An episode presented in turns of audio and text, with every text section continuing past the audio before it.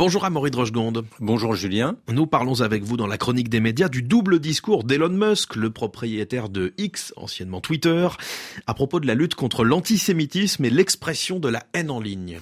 Oui, le 22 janvier, on a pu voir le milliardaire à Auschwitz tenant son enfant sur les épaules comme dans un parc d'attractions. Comme le relate Daniel Schneiderman, auteur de Berlin 1933, il donne ensuite une interview dans laquelle il estime qu'à l'époque du nazisme, son réseau, donc X, l'ancien Twitter, aurait des juifs, voire les juifs, suivant la traduction. Selon la Jewish Telegraphic Agency, il répondait à une vidéo qui imaginait un message d'alerte sur X après un massacre dans une synagogue. Impossible alors de cacher le crime de masse. Les nazis n'auraient pas pu empêcher la transmission de l'information par leur censure de la presse.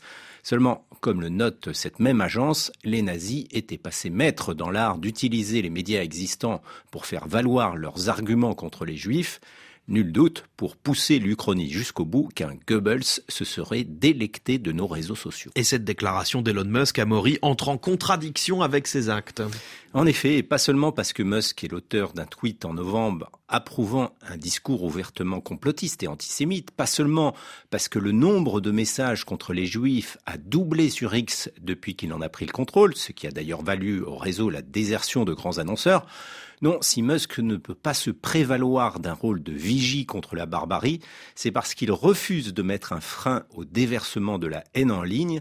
Rappelons qu'il n'a pas souscrit aux règles sur l'information de l'Union européenne, ce qui a déclenché une enquête de Bruxelles, et qu'il a joué un rôle crucial dans la prolifération des fausses nouvelles pendant le conflit Israël-Hamas. Elon Musk propose aussi de payer les frais de justice des internautes qui seraient poursuivis par une loi contre la haine en ligne en Irlande. Oui, cette euh, loi irlandaise a été décidée après des émeutes en novembre, alimentées en particulier par des comptes d'extrême droite. Son but est d'obliger les plateformes à retirer les messages haineux ou incitant à la violence, comme le prévoit d'ailleurs le règlement numérique européen. Mais pour Musk, c'est là une censure intolérable. Au nom de la liberté d'expression, il propose donc de payer les recours contre les poursuites engagées. Alors pour revenir au nazisme, on peut douter que le monde sous X soit plus sûr. D'ailleurs, les massacres de Palestiniens à Gaza sont su documentés par les réseaux sociaux. Au mieux, ils suscitent de l'indignation. La chronique des médias. Amaury Drochegonde, merci beaucoup.